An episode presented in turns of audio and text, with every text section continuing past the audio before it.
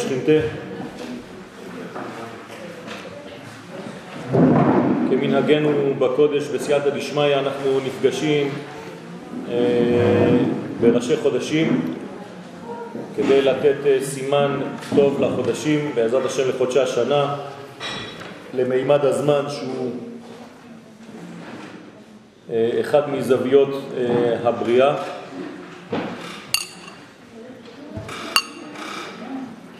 וכפי שהזכרנו בשיעורים קודמים,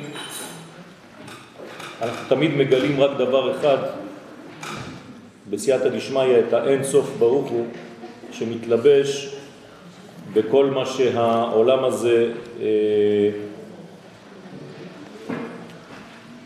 מהווה פילטר ומסך של גילוי שעליו האין סוף מקרין את הסרט, אם זה במקום, אם זה בזמן, ואם זה בצורות של נשמות של אנשים שהאור, אותו אור מגיע בצורות שונות. לכן כל חודש יש לו פונקציה משלו, תכונה פנימית משלו, ולפי החודשים אותו אור מופיע בעולמנו בגוון שמתאים לזמן.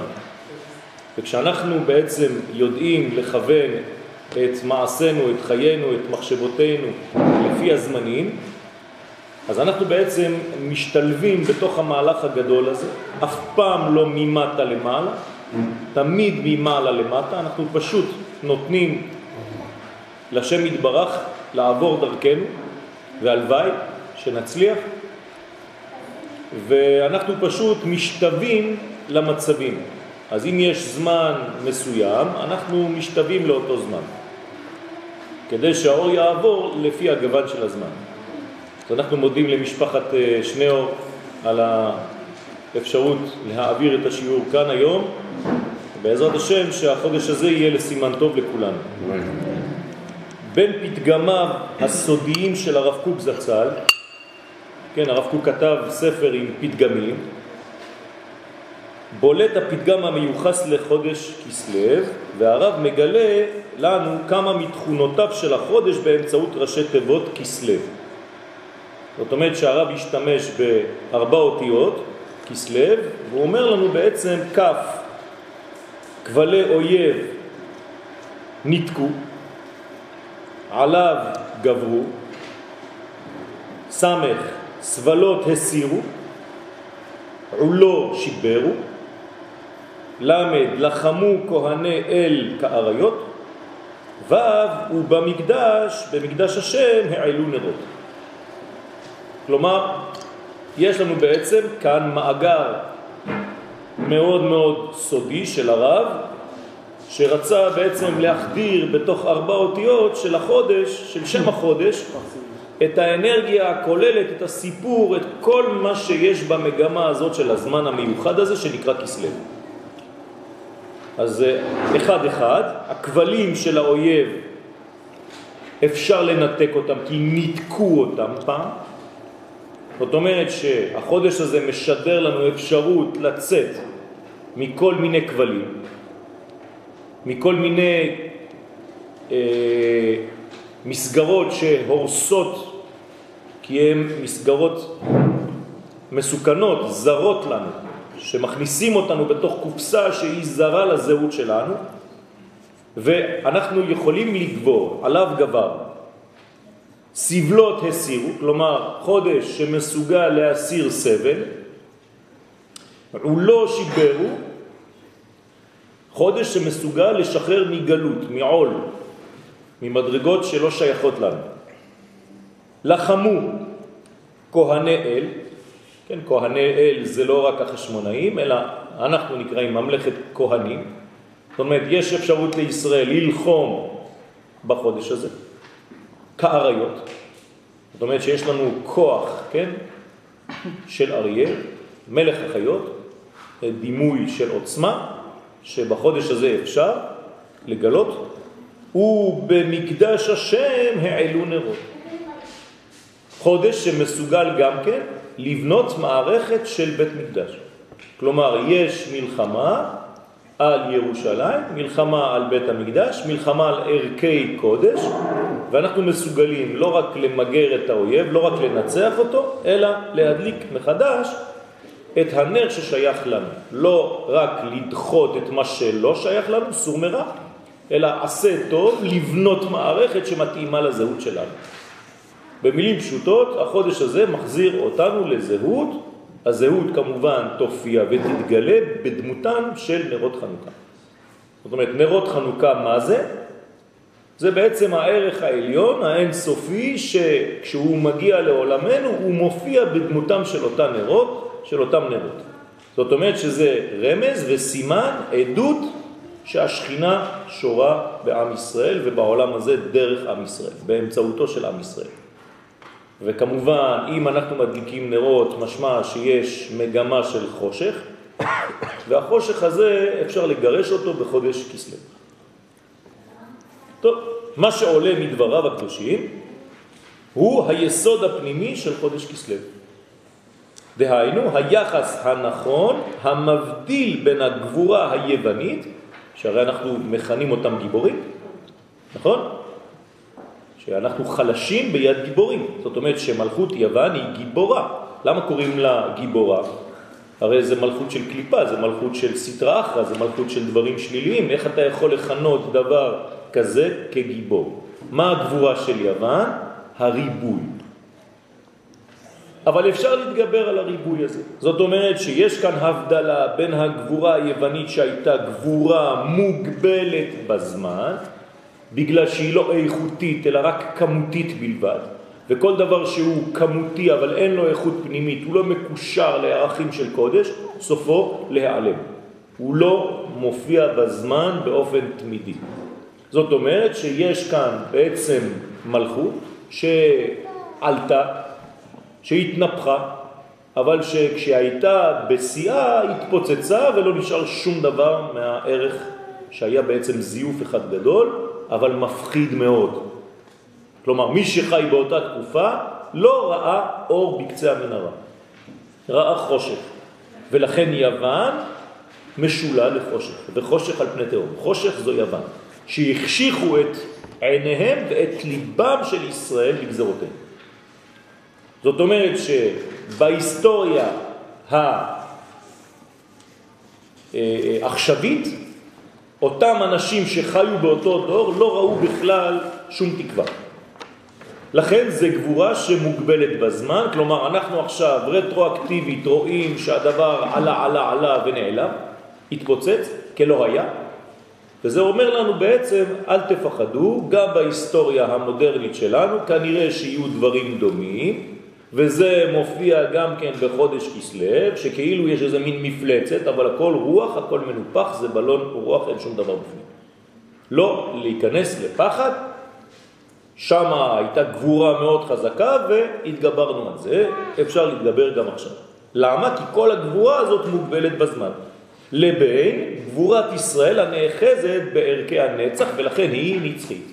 למרות שהיא בכמות קטנה יותר, אבל כיוון שאנחנו נאחזים בערכים של קודש, אז כל מה שאנחנו עושים, כמו שאמרנו בשיעור של הבוקר, כל דבר חיצוני, אני מנסה לחפש בחיים שלי את הערך הפנימי של הדבר הזה, ואני מקשר את כל החיצוניות לעולם פנימי, ליסוד, שבעצם הוציא את הדבר הזה בסופו של דבר.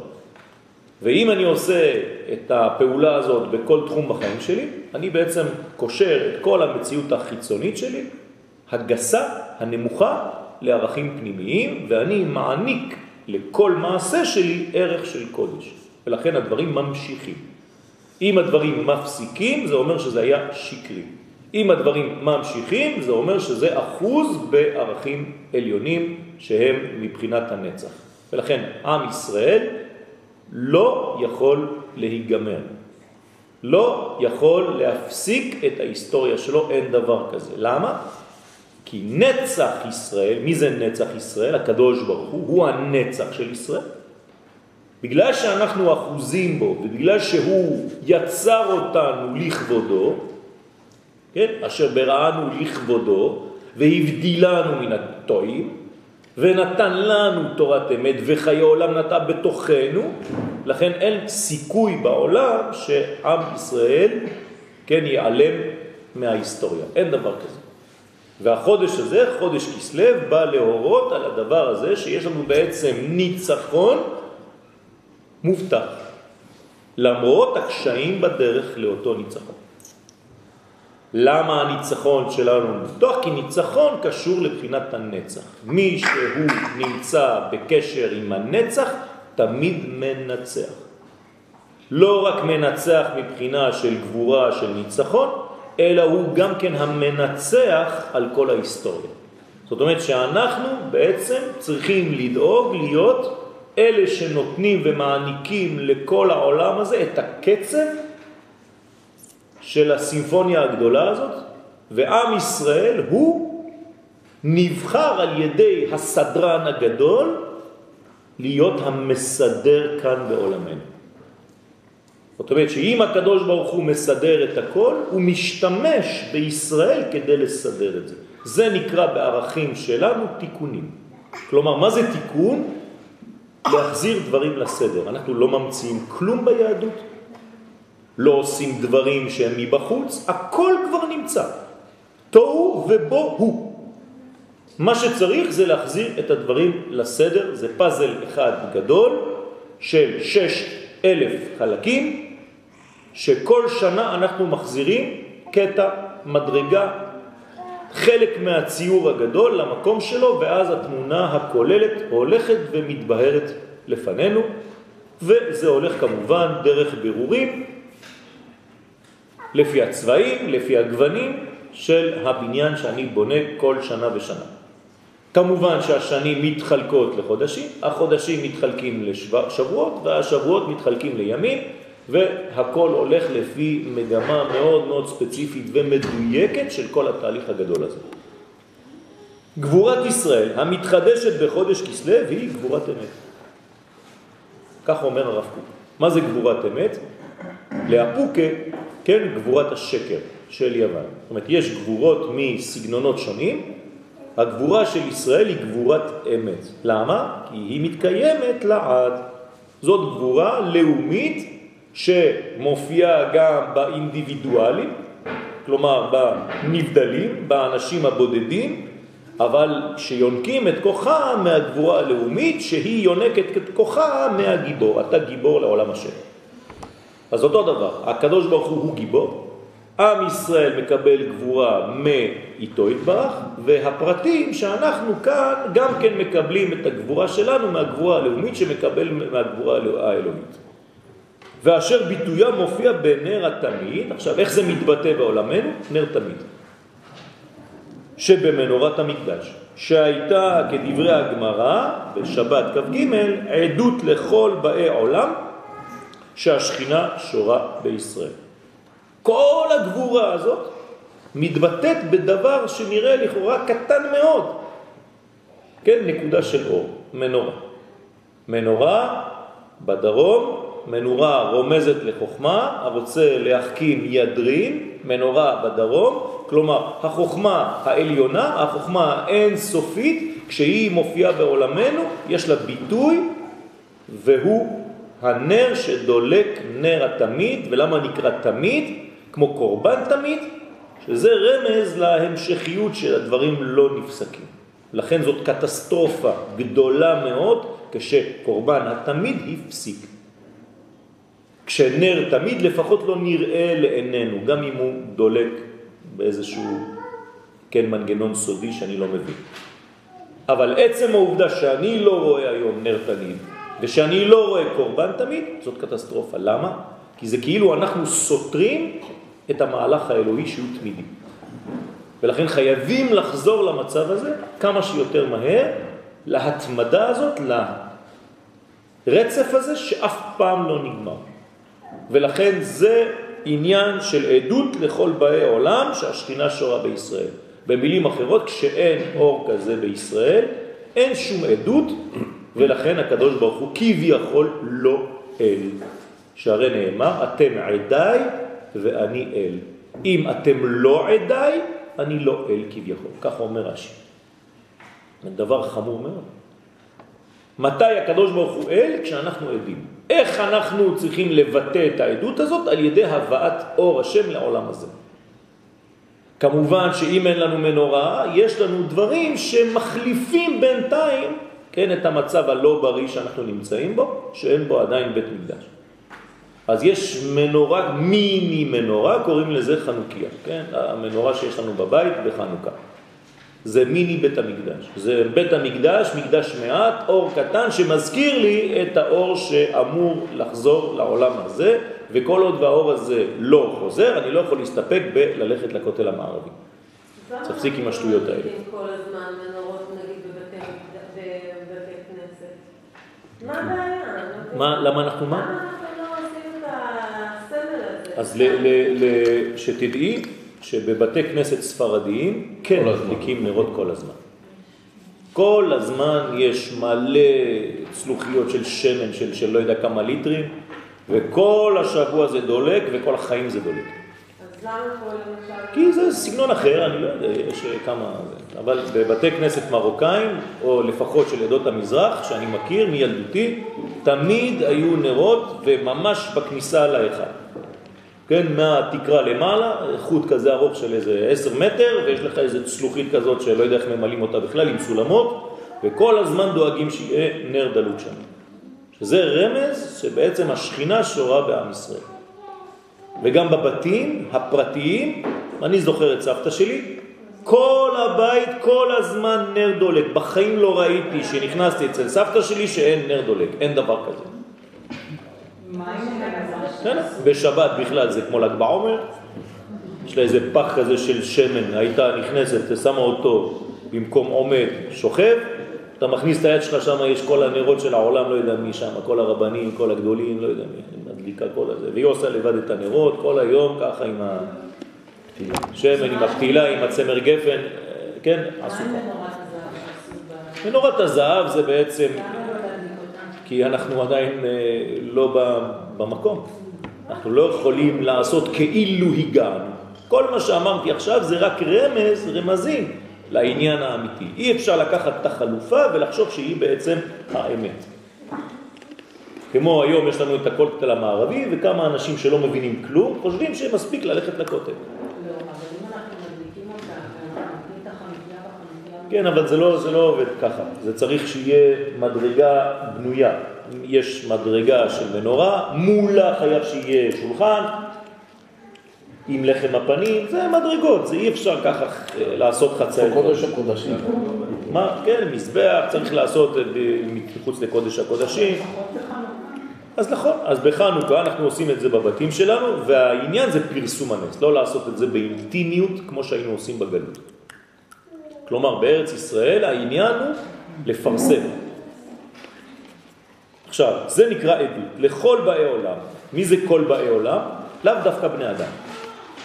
כל באי עולם. כלומר, כולם יודעים שכל היניקה בעולם הזה, בכל התחומים, בדומם, בצומח, בחי ובמדבר, עובר דרך עם ישראל. זה נקרא שהשכינה, כלומר השכנות האלוהית עוברת דרך עם ישראל בלבד. הקדוש ברוך הוא בחר בנו מכל העמים כדי להוליך את האור הגדול הזה. ואם אנחנו לא אור לגויים, כן, אז אף אחד לא יכול לשמש את הדבר הזה, וגוי ששבת חייב מיטה. זאת אומרת, אם מישהו רוצה להחליף אותנו בעניין הזה, הוא מת. מתי רצו להחליף אותנו? סיפרנו לכם כבר בכל השיעורים במכת בכורות, מה שקרה במצרים. כלומר, מצרים רצתה להיות התמורה של עם ישראל ולהיות הבכור של ההיסטוריה, זה שמוביל את הערת העולם מאור השם. מה קרה לאותם אנשים? כן, מתו במכת בכורות. כלומר, מה זה מכת בכורות? מכת אור. זה לא שהקדוש ברוך הוא התעצבן. פשוט העביר דרכם את האור. אתם רוצים להיות הבכור של ההיסטוריה, הבכור של המחשבה שלי, כלומר, אתם ישראל האמיתיים, תכבוד. אני מעביר את האור דרככם. מה קורה לאדם כזה? שהכלי שלו לא מסוגל להכיל את האור, הוא מתפוצץ. לכן רק עם ישראל מסוגל להוליך את האור. זהו. כל מי שמשחק אותה עם ישראל, כמו הנצרות היום, שנקראת ורוס ישראל, לפחות קוראת לעצמה כך, כן, הישראל האמיתי, כל זה בעצם פיצוץ אחד פנימי גדול שהולך ומרוקן ומחלה את כל האנשים האלה שרוצים בעצם לתפוס את המקום של עם ישראל.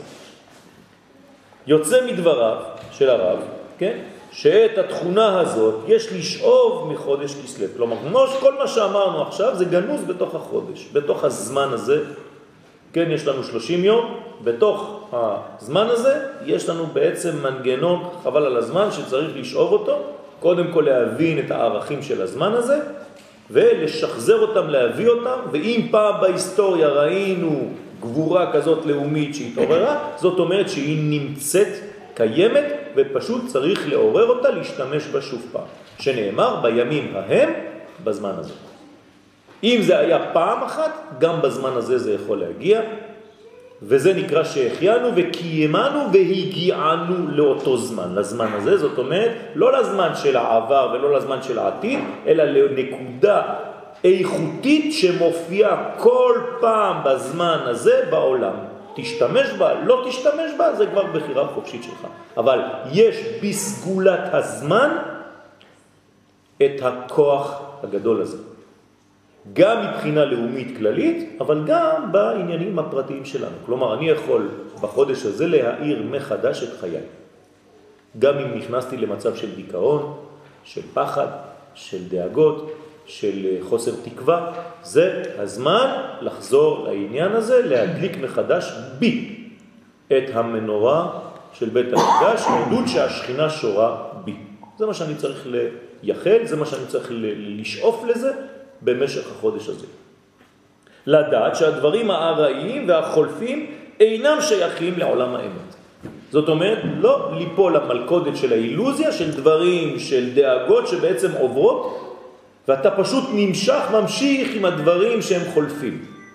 אז כל העולם שלנו בנוי מנפילות, אבל אחרי הנפילות יש אור, ואחרי הנפילות יש קימה ועמידה, שבע יפול צדיק וקם, אז אם הוא נופל שבע, מה זה וקם? שמונה. כלומר, וקם זה סוד השמונה. במילים אחרות, אנחנו שואבים את הכוח שלנו מעל לגבולות ומגבלות הטבע, כי אנחנו בעצם אחוזים בנצח. הנצח הוא שמיני. בסדר? זה הפך מהחיצוניות שזה בעצם חיצוני ועובד ונפסד. לכן אותיות נצח זה אנטי חיצון. זה אותו דבר. כלומר, או שאתה חיצוני בחייך, או שאתה נצחי בחייך ואתה מנצח. זה מה שנאמר בתהילים, קכ"ט, ולא אמרו העוברים ברכת השם עליכם. מה זאת אומרת ולא אמרו העוברים? דוד המלך אומר לנו פה סוד. מי זה העוברים? אומות העולם. הם נקראות עוברים. ולא אמרו העוברים ברכת השם עליכם. כלומר, גוי שאין לו נצחיות, שהוא רק מבחינת עובר, הוא לא יכול לברך בשם השם, ברכת השם עליכם. כלומר, למה הוא לא יכול לברך אותי בשם השם? כי הוא לא קשור לנצח, והקדוש ברוך הוא נצח, אז העובר הזה הוא אנטי נצח, אז הוא לא יכול לברך. ולכן אומר דוד המלך, מדובר על אומות העולם שהן קלות ועוברות מן העולם, קורא להם העוברים, ואשר על כן אינן יכולות לברך בשם הנצח לפי שמעלה זו אינה שייכת להם. פשוט מאוד. אז מי כן יכול? עם ישראל. כלומר, שוב פעם אני חוזר לאותו עניין, מי בלבד יכול לגלות את ערכי הנצח בעולם הזה, זה נקרא לברך, לברך זה לא benediction, אלא לקשור, רק עם ישראל יכול לקשור את העולמות העליונים אל העולם הזה. ולכן אנחנו מורידים את אור האינסוף אל העולם הזה בדמות המנורה בבית המקדש ובדמות החנוכיה בבתים שלנו. למה אני אומר שאנחנו מורידים? כי התנוחה, התנועה שאנחנו עושים כשאנחנו מדליקים גם את המנורה בבית המקדש, אתם יודעים שהכהן צריך להיות גבוה יותר מהמנורה, כלומר היד שלו לא יכולה להיות ככה, כמו שאתם רואים בצילומים או ב... לא יודע מה, בציורים, איזה מין כהן קטנצ'י כזאת ומנורה ענקית והוא מרים את היד, זה לא נכון. לכן יש מדרגות, שלוש מדרגות ליד המנורה, סמוך למנורה, כדי שהכהן יהיה גבוה מהמנורה, ואז התנוחה היא ממעלה למטה. התנועה היא ממעלה למטה, זאת אומרת, זה כאילו הקדוש ברוך הוא שיורד לעולמנו. כמובן בחנוכיה שלנו, החנוכיה שלנו לפי חכמי הסוד צריכה להיות בגובה של למעלה משלושה טפחים ופחות משבעה טפחים. זאת אומרת בין שלוש לשבע, זאת אומרת נמוך מאוד והתנוחה שלי כדי להדליק זה ממעלה למטה. כלומר אני עכשיו משקף את אור השם שיורד לעולם הזה דרכי. זה הסוד. ויש זמנים שכשבעזרת השם נגיע לגמר התיקון, אז האור ירד עוד יותר נמוך. בינתיים לא ירדה שכינה, מעולם לא ירדה שכינה מתחת לשלושה טפחים. כן, עשרה טפחים כבר עברנו, אבל מתחת לשלושה טפחים עוד לא, חוץ מימים מיוחדים בשנה בל"ג בעומר, שהאש כבר נוגעת ברצפה. שזה רמז לגמר התיקון, למה דווקא בל"ג בעומר? כי בזכות תורת הסוד תורתו של רבי שמעון בר יוחאי, יגיע הזמן שהאור יגיע גם למימד הדומם, ולא רק למעלה משלושה טפחים, כי בינתיים יש לנו פחד שלא תהיה אחיזה לחיצונים, לכוחות רעים, לכן אנחנו נמנעים מלהוריד את זה פחות משלושה טפחים. זה דרך אגב גם הסיבה למה אסור לנו לשבת על הרצפה. מבחינה של קבלה צריך לשבת על שרפרף קטן ולא על הרצפה ישירות. כדי לא להיות נמוך ממדרגה. בארץ הקודש יש הלכות שונות, בגלל שאפשר גם ללכת יחף, בחוץ לארץ בכלל לא הולכים יחפים. כן, בארץ ישראל מותר בגלל שיש קדושה בארץ הזאת. כן, אז זהו, אז יש אה, כל מיני דברים, בארץ ישראל זה יותר פשוט. גבורת אמת, התמונה בחודש כסלב, הופיעה בעולם בדמותם של החשמונאים. אמרנו כבר כמה פעמים, חשמונאים יש להם גם חטא וגם שמונה. כלומר, כולם בעלי ערך שמיני, חשמונאים. כלומר, הם בעצם המייצגים של בחינת השמונה בעולם הזה. במילים אחרות, בית המקדש זה שגרירות, העולם הבא בעולם הזה. והחשמונאים הם השגרירים של העולם הבא בעולם הזה. ונרות חנוכה זה השגרירים של האור האינסופי בעולמנו. ואני צריך להיות בחודש הזה מאותה בחינה. כלומר, בחודש כסלו אני חייב להעמיק בלימוד שלי, להביא ערכים עליונים למקומות התחתונים של החיים שלי. להאיר באור חדש ומחודש, להתחדש. זוהי גבורה השייכת לנצח, זה נקרא להיות גיבור. כלומר, מה היא התכונה הפנימית של הגבורה? חידוש, התחדשות. זאת אומרת, הגיבור האמיתי זה אדם שלא נרדם אף פעם. אתה גיבור לעולם השם, ואתה כל הזמן מחיה מתים. כלומר, מה זה לחיות מתים? להחיות מצב שכבר נתקע מבחינתך. דוגמה, אתה חוזר הביתה בחמש, מתפשט, שם פיז'מה, אוכל, הולך לישון, הולך זה אתה לא גיבור, אתה מראה כמה אתה לא גיבור. הגיבור זה אדם שיודע לחדש ולשנות דברים ולהוסיף דברים ולחדש גם בתורה שהוא לומד ולא רק לחזור על דברים שכבר נלמדו ונחרשו והוא רק חוזר ומצטט מה שהוא כבר למד 20 ו-30 ואלף פעם. צריך להיות חדשן. אדם חדשן זה אדם שהוא גיבור. יש לו גבורה, הוא יודע לתת ערכים חדשים לאותם אורות, כמובן שהכל מעוגן בקודש. זה שייך לנצח, ולכן הוא מנצח, והקדוש ברוך הוא רוצה את זה. מה שהוא אומר, ניצחוני בניי. מה זה ניצחוני בניי? הנציחו אותי. הם גורמים לי להיות יותר ויותר ממשיך וממשיך, מתגלה ומתגלה, כן, לנצח. לכן זוהי גבורה השייכת לנצח ויונקת ממנו את כל ערכיה. כי גבורת חודש כסלב נובעת מן הקשר של ישראל לאלוהים חיים. כלומר, עלינו להתרומם מהמוות היחסי שאנחנו נמצאים בו. וכל אחד נמצא במוות יחסי מעצם זה שהוא לא מעורר את הדברים, לא חי את הדברים בעוצמה שהוא צריך לחיות אותם. כלומר, אנחנו חיים, כולנו חיים, אבל אני רואה לפי הפרצופים שלא כולם חיים באינטנסיביות, כן, בלי להביך אף אחד. אבל אפשר לראות על הפנים של בני אדם שהם לא חיים בעוצמות שהם כן אמורים לחיות. כלומר, אנחנו חיים מתחת לרף שאנחנו אמורים לחיות אותו. ולכן זה נקרא בעצם חטא. כי אנחנו מחטיאים את המצב האידיאלי שהקדוש ברוך הוא חשב עבורנו, ואתה חי פחות מהגובה הזה. הפער בין הגובה שהיית אמור לחיות לבין מה שאתה חי דה פקטו, זה בעצם גיהנום. זה הצער שאתה חש, וזה הצער שבעצם רואים על הפנים שלך. מי שקצת רואה יותר עמוק. בסדר? אז אפשר לשקר, אבל אי אפשר לשקר עם הפנים, כי הפנים הם הרפלקשן של הפנים. הפנימיות מופיעה בפנים. הארי הקדוש מייחס את חודש כסלב לשבט בנימין. למה אני אומר הארי הקדוש? כי יש אנשים אחרים, גדולי ישראל אחרים, שמייחסים את זה לשבטים אחרים. אבל אנחנו כהרגלנו בקודש הולכים לפי דברי האריזל, כמו שאומר הבן ישחי, אין לנו אלא דברי האריזל. אז הארי הקדוש קובע שחודש כסלב שייך לשבט בנימין. לפי זה יוצא כי תכונתו היסודית של הזמן הזה, כלומר, עברתי עכשיו ממימד של זמן לנפש. כלומר, הלבשתי את הזמן לבן אדם. אפשר לעשות דבר כזה? כן. פשוט מאוד, יש תכונה של זמן שמתאימה לזהות אנושית. כלומר, בחודש הזה כולנו בנימין. אנחנו חייבים לפתח בנו, גם אם אני משבט אחר, את התכונה הבנימינית שלי. כלומר, יש לי את כל השבטים בתוכי, וכל חודש צף לו חודש אחד, אה, שבט אחד, מנגנון, תכונה אחת בנפש שלי. כלומר, מה זה בנימין? זה מה שאני צריך להבליט בחודש הזה.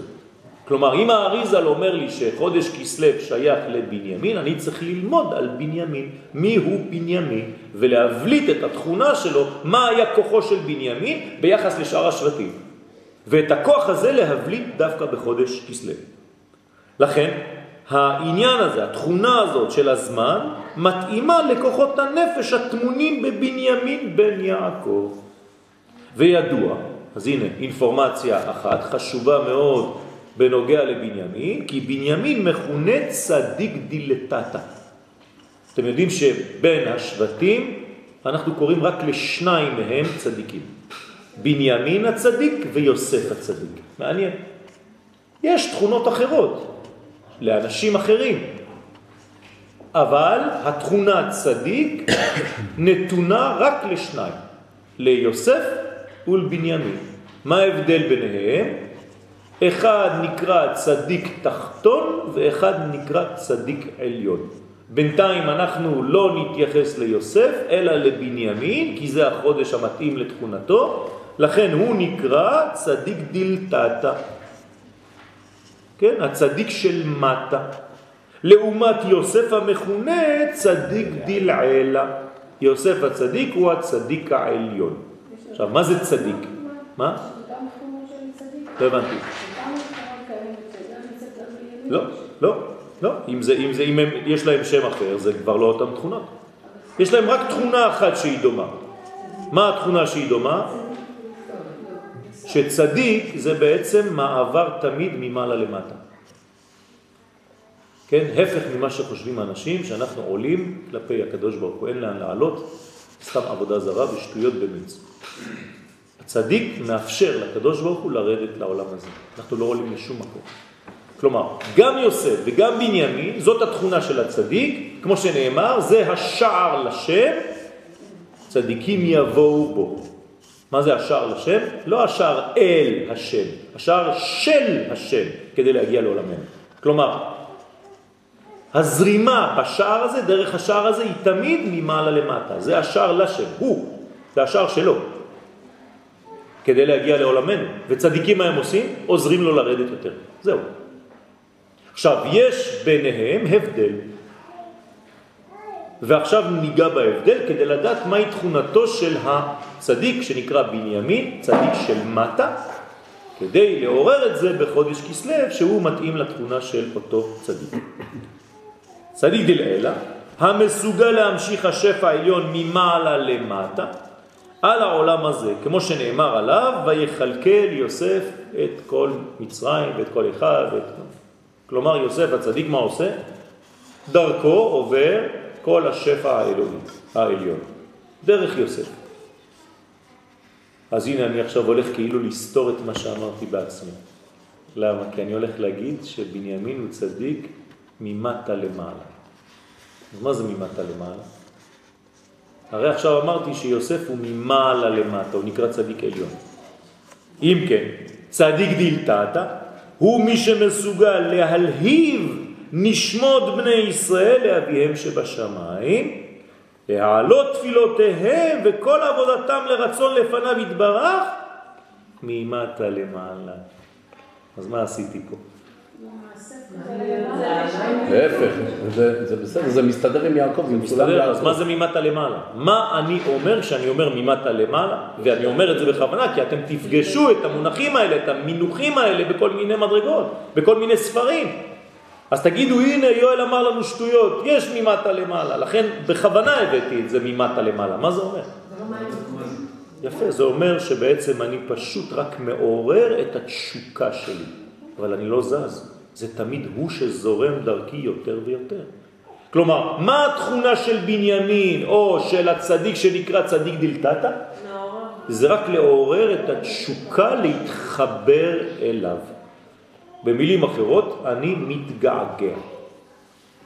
לעורר געגועים דרך חיסרון זה מוליד רצון למלא, להשפיע.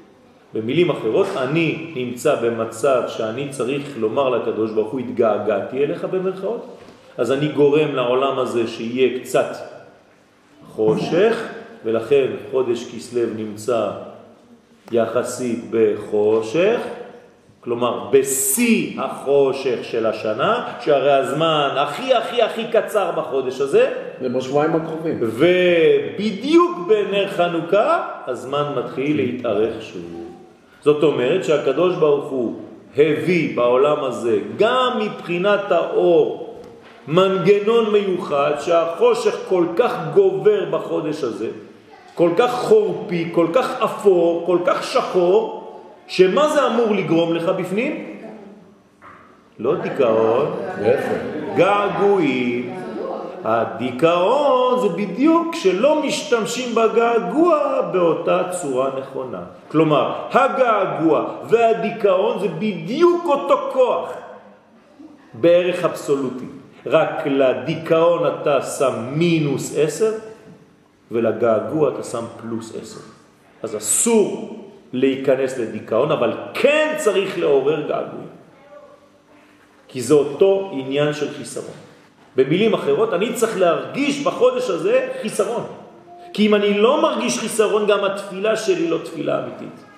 כי מי שמתפלל באמת, כן, זה מי שבעצם מרגיש את החיסרון הזה. וזה העניין של התפעלות פנימית, כן, כמו שראינו בסעודה שלישית. מה זה להתפלל? כן, איך קוראים לו? שכחתי את שומרון. שומרון, כן. כן. מה זה להתפלל? זה לשון התפעל. נכון? היינו אמורים לומר לפלל. מה זה להתפלל?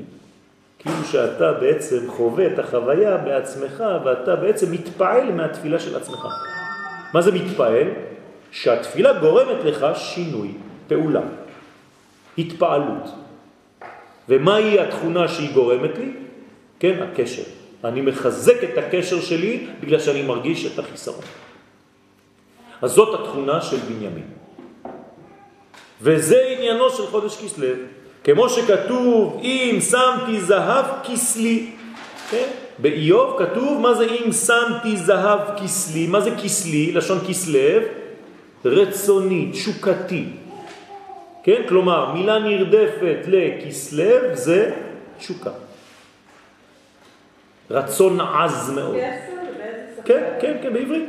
אם שמתי זהב כסלי, שלפי דברי רש"י שם, פירושו, אם שמתי זהב, תקוותי וכל מחשבותיי. זאת אומרת, אם זה מה שמעניין אותי בחיים, לצורך העניין פה בפסוק זה זהב.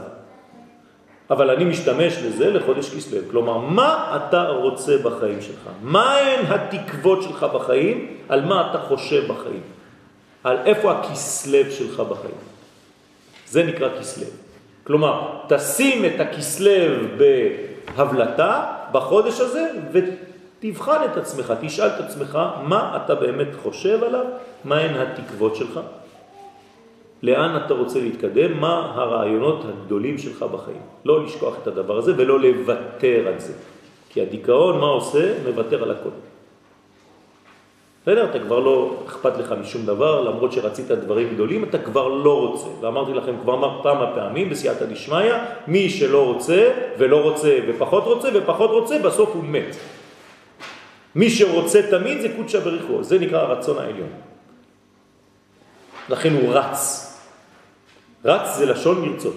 מה מריץ אותך בחיים? אם הפסקת לרוץ, זאת אומרת שאתה מתקרב למוות. שום דבר כבר לא מריץ אותך, אתה עייף. כמו שאמר היום עשיו, אנוכי הולך למות. כן? הוא עייף. מי עייף?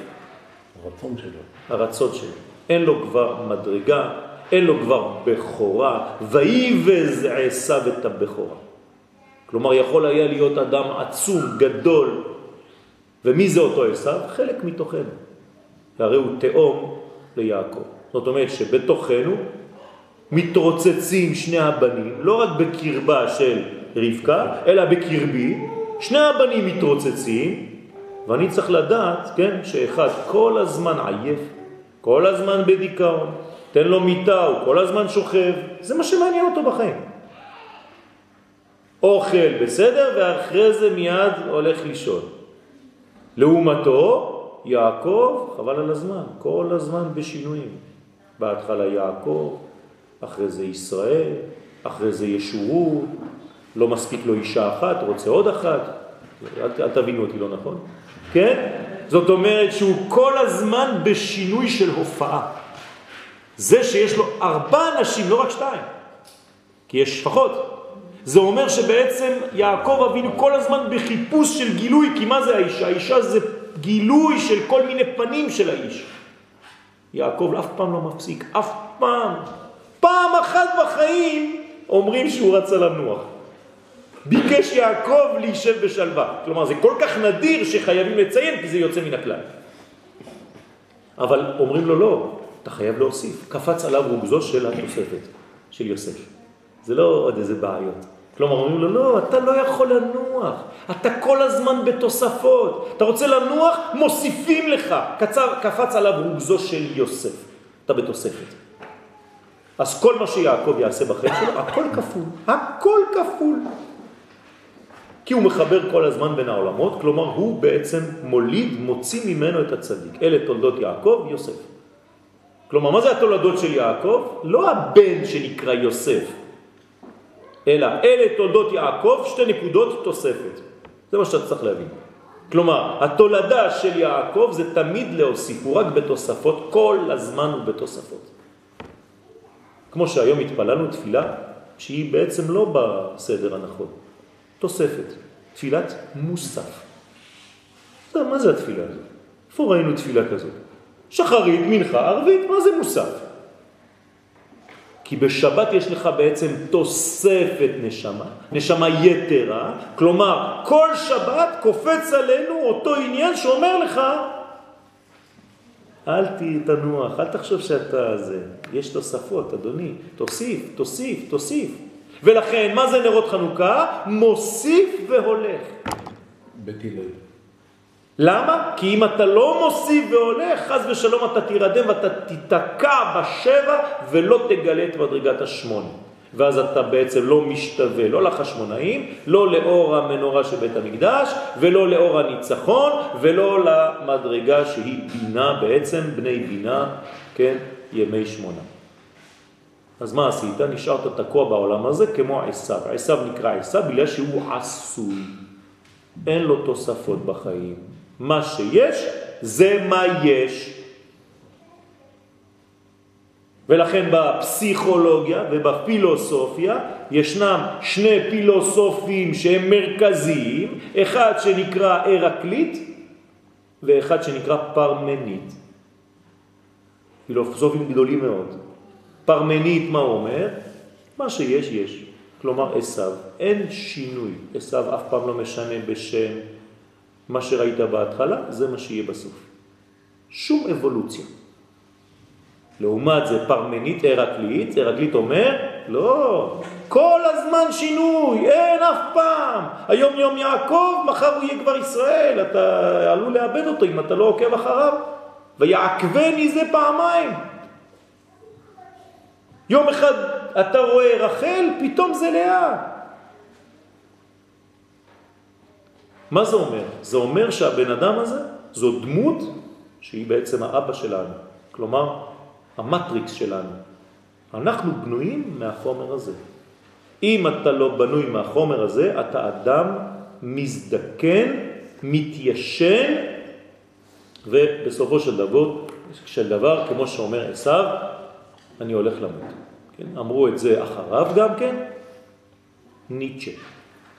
נכון? הפילוסוף הגרמני ניטשה, מה הוא אומר? אלוהים מת. אותו דבר, אותו עניין, הוא לא חידש שום דבר. זה עשיו כן? בשנת 1900 וכמה? כן, תחילת הדור. זאת אומרת שבסופו של דבר לא המציאו שום דבר, אלוהים מת. מה זה אלוהים מת? כל הכוחות, אני מתייאש מהאלוהות בעולם הזה. אין אלוהים בעולם הזה. כי אדם שהוא נמצא בדיכאון, את מה הוא מאבד ראשונה? את התקווה הזאת, אין אלוהים. אם היה אלוהים, לא היה קורה 1, 2, 3, 4, 5, 6. כל מי שבדיכאון אומר את זה. כלומר, כל מי שבדיכאון, מה אומר? מה שעשו אמר, ויבז עשו את הבכורה. אותו דבר. אז אם אתם צוחקים על עשו, שכאילו איך הוא מזלזל, בואו נסתכל על עצמנו, חז ושלום, שלא נהיה מאותו סגנון, כי אנחנו אומרים את זה רק במילים אחרות, זהירות. כל פעם שאתה מאבד תקווה, אתה אומר, בלי לומר, אלוהים מת. זה אותו דבר. אומרת, זה גרוע מאוד, זה חמור ביותר. ואז אם אתה אומר אלוהים מת, אז מי המנצח הגדול בעולם הזה? המוות. כלומר, לא הקדוש ברוך הוא, כי הקדוש ברוך הוא נקרא אלוהים חיים. ואם אתה אומר שהמוות הוא המנצח, אז יוצא שהמוות יותר חזק מהקדוש ברוך הוא. ולכן אתה כבר בדיכאון ואתה אומר בין כה וכה כולם הולכים למות בסוף. זאת אומרת שאתה אפילו לא מאמין בתחיית המתים. ומי שאינו מאמין בתחיית המתים מן התורה, אין לו חלק לעולם הבא. מה זה אומר? לא רק שהוא מאמין, לא מאמין. אתה מאמין בתחיית המתים? כן, בטח. לא. אתה חי את זה, אתה באמת מאמין. כי כל פעם שאתה בנפילה, אתה מאמין שתצא מזה מחר בבוקר. זה נקרא להאמין בתחיית המתים. זה לא להאמין שיום אחד יחיו המתים, זה לא חוכמה, זה לילדים קטנים בגן. אני מאמין בתחיית המתים כי עכשיו אני לא מרגיש טוב ואני בטוח שזה יעבור. זה נקרא להאמין בתחיית המתים, רבותיי. זה הרבה יותר עמוק. חכמים אין להם שטויות בראש להעביר לנו סתם מסרים. זה העניין. ולמה מהתורה? מה זאת אומרת מי שאינו מאמין בתחיית המתים מהתורה? מה זה אומר? למה מהתורה? מה זה התוספת הזאת? מספיק. מי שלא מאמין בתחיית המתים, אין לו חלק לעולם הבא. התורה נקראת תורת חיים. למה, למה מן התורה? מה אכפת לי אם זה מהתורה או מדי רבנן? כי החיות יוצאת ממנו. במילים אחרות, אם אתה לומד תורה ואתה לא חי ממנה, אתה לא חוזר להיות חי מהמוות שלך, התורה שלך, מן התורה, התורה שלך לא נכונה. כלומר, לימוד התורה שלך, מה אמור לעשות לך? להחיות את המת שבך. זה לימוד תורה אמיתי. ככה היא אומר הרב מניטו, זצ"ל, לאון אשכנזי, אחד ממקובלי חכמי צרפת שבדור האחרון. התורה שלך לא מספיק חיה. אתה לא חי את התורה שלך, היא לא מחיה מתים. התורה שלך צריכה להחיות מתים. ומי שנפגש איתך צריך לחיות גם הוא מהתורה שלך. כמו שאומרים בפרקי אבות, חכמים ייזהרו בדבריכם. מה זה ייזהרו בדבריכם? תכניסו זוהר בדברים שלכם. למה? כי אם לא, התלמידים שלכם ילכו לבאר מים, חז ושלום, בחוץ. יגלו וישתו ממים לא טובים וימותו התלמידים. איך יכול להיות דבר כזה? כי לא שמת זוהר בדבריך. ובסוף חז ושלום יורשים גיהנום. כולם כבר אין תקווה, אין כלום. אז חכמים ייזהרו בדבריכם. כלומר, תכניס אור בחיים שלך, בתורה שלך, בלימוד שלך, כדי שמי שישמע אותך, זה יחיה אותו. גם אם הוא במצב לא טוב בזמן שאתה מדבר עכשיו. אבל הוא צריך לצאת מזה עם תחיית המתים. כלומר, תחיית המתים זאת חוויה שאפשר לחיות אותה כמה פעמים בחיים. אלפים, כל יום, כל רגע. אתם חושבים שתחיית המתים זה יום אחד בהיסטוריה? זה מראה כמה אתה לא מבין את המושגים. מי שלא מאמין בתחיית המתים מהתורה שהוא לומד, אין לו חלק לעולם הבא, כי אף פעם אין לו חלק לעולם הבא. הוא תמיד רק בעולם הזה. אין לו חלק בשמונה, הוא רק בשבע. הוא בשבי. בסדר? זה העניין. כלומר שכוחות של תשוקה ושל תאווה גנוזים בזמן הזה. כלומר, מה זה חודש כסלו? חודש תקווה. חודש של תקווה, של אור. מתי? בשיא החושך. בשיא החושך אני מביא אור. ולכן מתי צריך להדליק את המנורה של חנוכה? בדיוק איך. כשתחשך. מי? מי כשתחשך? אתה. כשאתה תחשך. לא, גם בפיזית. כשאתה תהיה חשוך, כשאתה תהיה בדיכאון, בול, כשהשמש שוקעת לך, כשתשקע לו החמה. עד שתכלה רגל מן השוק, כלומר אתה בדיכאון, כבר אף אחד לא נמצא בחיים שלך, אין אנשים כבר מסתובבים בפנים, כלומר אין לך חיות כבר, אתה ריק, אתה לבד, שם תדליק. ותוסיף, מוסיף והולך, מוסיף והולך. כלומר אתה חייב לחזור בחודש כסלו ממוות לחיים, כל אחד בתחום שלו. והנה היפוך מידת התשוקה. עכשיו, אם אני הולך להפך מזה, כלומר, עכשיו דיברתי על הפן החיובי. כלומר, מה אסור לעשות בחודש כסלו? וזה ההפך. הפך מידת התשוקה הוא העצלות. ואני מודיע לכם חגיגית שבחודש כסלו העצלות תתגבר ותחגוג. היא משתלטת על החיים, אין מה לעשות. או שאתה חי את מה שאמרנו עד עכשיו, או שתהיה עצלן, חבל על הזמן. כל החודש הזה רק מיטה ופוך וקריות ושקט ופיג'מה חמה וזהו. מרק ולישון. זה החודש. אם אתה לא עושה את העבודה, זה מה שקורה. אני זוכר כבר בשנים עברו, שבאו אמרו לי, חבל על הזמן, מאז שאמרת לי את זה, אני באמת מרגיש את זה. אני אומר לכם זה, זה ככה. זה לא שאני מנבא משהו. הקדוש ברוך הוא הכניס בתכונה של הזמן את התכונה הזאת. כלומר, מה צריך לעשות בחודש הזה? להילחם, לא לשכוח את ה... לחמו כהני אל כאריות, יתגבר כארי לעשות רצונו. אם לא, כאריות, לא כאריות. כלומר, להרביל, אין א', אין הקדוש ברוך הוא, רק כרית. בסדר? כמה זה טוב מיטה. זה שיר של אריק איינשטיין. באמת? טוב. שמיכה של פוך עבר. לכן זה בעצם העצלות המפילה תרדמה על האדם. אתם יודעים שהאדם הראשון אף פעם לא התעורר. אין פסוק שאומר שהוא התעורר. ויפל השם תרדמה על האדם וישם. אבל אין שום פסוק שאומר שהוא התעורר. חכמי הקבלה לוקחים את זה ברצינות. הם אומרים שאנחנו עדיין בחלום של אדם הראשון. אנחנו דמויות השחקנים של החלום שלו. מפחיד, אה? כן? אישה לא. לא, לא, כל הסיפור זה גם עם האישה שם, הכל חלום. כן? אז צריך להיזהר בחודש הזה, זה תרדמה על האדם. ובאמת, מה? אני לא יודע, אם את אומרת כן. שהכל היה חלום. הכל היה חלום, כן. ומה מה היא אומרת? יש מומחים, אני רואה באיזה מסכת זה. משפחת מומין. יש מומינה במומינים, כן. זה העניין, נכון? אני נתתי שיעור ביום חמישי בלילה, אמרתי לחברים בסייעתא דשמיא שכל הסרטים המצוירים שאתם מכירים, כל המשחקים של הילדים, הכל אחוז בקבלה. כן, אפילו נתנו. דוגמאות. חמש אבנים, על החמש אבנים. ובאמת, ישנו פוטנציאל גדול לשינה בחודש כסלו. תשימו לב, אמרנו שאו שאתה בשינוי או שאתה בשינה. זה בדיוק אותו עניין. או שאתה משתנה או שאתה מתיישן.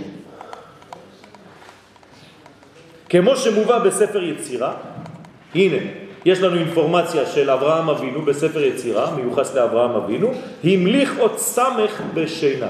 כלומר, האות שמיוחסת לשינה זה האות סמך. הסגור, כן? הס. זה. כן, זה מין אה, מעגל כזה שאתה בעצם נכנס לתוכו, אתה לא יכול לזוז. וקשר לו כתר, וצרפן זה בזה, וצר בהם קשת בעולם, כלומר המזל הוא מזל קשת, שבעצם יש לו את כל הגוונים, באותם צבעים שאתם רואים, והקשת הזאת היא גם כן רמז למה? לברית, עם האלוהים. ברית עם בורא עולם, שלא יהיה מבול, זאת אומרת שאתה צריך בחודש הזה להיזהר ולברך, במרכאות, בלי לברך, אבל זוכר הברית. זה לא מזל קשה? מה? לא, אין דבר כזה קשת, זה קשת. אין דבר כזה. כן, זה קשת. כן, אני יודע שיש אנשים שאוהבים ככה קשת וכל מיני דברים כאלה. זה לא, לא. נכון, אבל זה לא זה. לא זה. להפך, זה בעצם, ה... אז תשימי לב לקשת, היא הפוכה. כלומר, אם זה היה בעצם מלחמה, כן, זה כאילו הקדוש ברוך הוא יורה עלינו חיצים, הקשת הייתה ככה. אבל בגלל שהקשת היא הפוכה, זאת אומרת שהקדוש ברוך הוא כמו לוחם שהפך את הכלי שלו והוא אומר אני בשלום. אתם יודעים שעושים ככה, כדי להראות שאני לא במלחמה, הופכים את הקשת. אבל כשאני במלחמה אני מחזיק אותה ככה מול האויב. מעניין שהסוס קשור לשינה. יפה, יפה, יפה, יפה.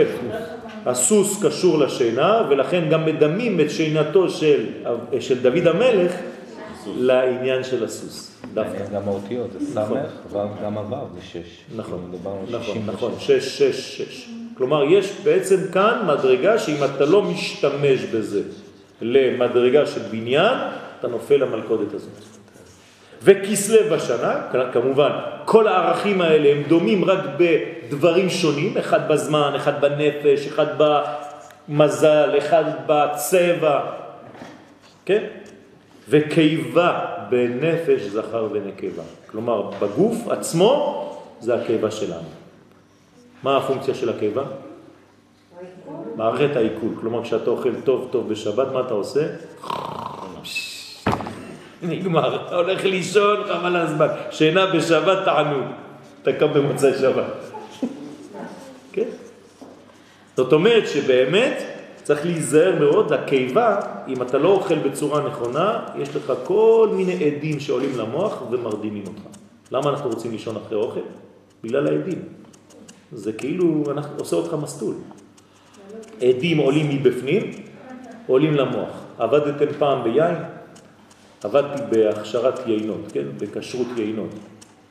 אז אה, נותנים לך לעלות על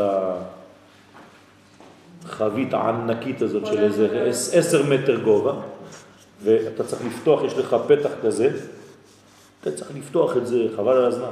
עכשיו אומרים לנו, תיזהר, כשאתה פותח את זה, אל תכניס את הראש שלך קדימה, כי מהעדים שיעלו, אתה נרדם ואתה נופל לתוך הזה באמת. חד ושלום. ולכן יש הרבה אנשים שמתים בתוך הדברים האלה של היין. זה אותו דבר, כי זה עדים שעולים ומרדימים מיד. זה כמו סמים. אז זה העניין של הקיבה. ללמד שהשינה מיוחסת לקיבה, כלומר אדם שלא אוכל בצורה טובה, הוא כל הזמן רוצה לישון. עכשיו, מה זה לאכול בצורה נכונה? לקום מהאכילה עם עוד מקום לאכול. כך אומר הרמב"ם. כלומר, אם אתה משאיר עוד חלק ואתה יכול להמשיך לאכול ואתה עושה בכוונה להפסיק, ככה צריך לאכול. אבל אם אתה אומר, וואי, אני לא יכול יותר, התפוצצתי, כן, זה כבר מדרגה אחרת. זה כבר overdose. כן. היה צריך להיזהר מהדבר הזה. וכמאמרם ז"ל בברכות ס"א, קיבה ישנה. כלומר, מי ישן בעצם? הקיבה. אך שבט בנימין בצדקתו הפך כוח העצלות לתשוקה. מה זה בן ימין? מה אתם שומעים בבן ימין? בן של ימין. מה זה כוח הימין? כוח ימין של... השם עושה חיים, ימין השם. כוח של תאוצה, כוח של כיוון, כוח של... כן, אני כל הזמן בפעולה. הימין זה לא פסיבי, זה אקטיבי. לכן בן של ימין, זאת אומרת בן אנרגטי. וזה העניין של הנצחיות. הפך את כוח העצלות לתשוקה, והוא כאמור פירוש שורש המילה כסלב. כן, מה כתוב על שבט בנימין בעניין של בית המקדש? שיש רצועה, נכון? שנמצאת גם אצלו. וכל הזמן מה הוא רוצה? לבלוע אותה. כל הזמן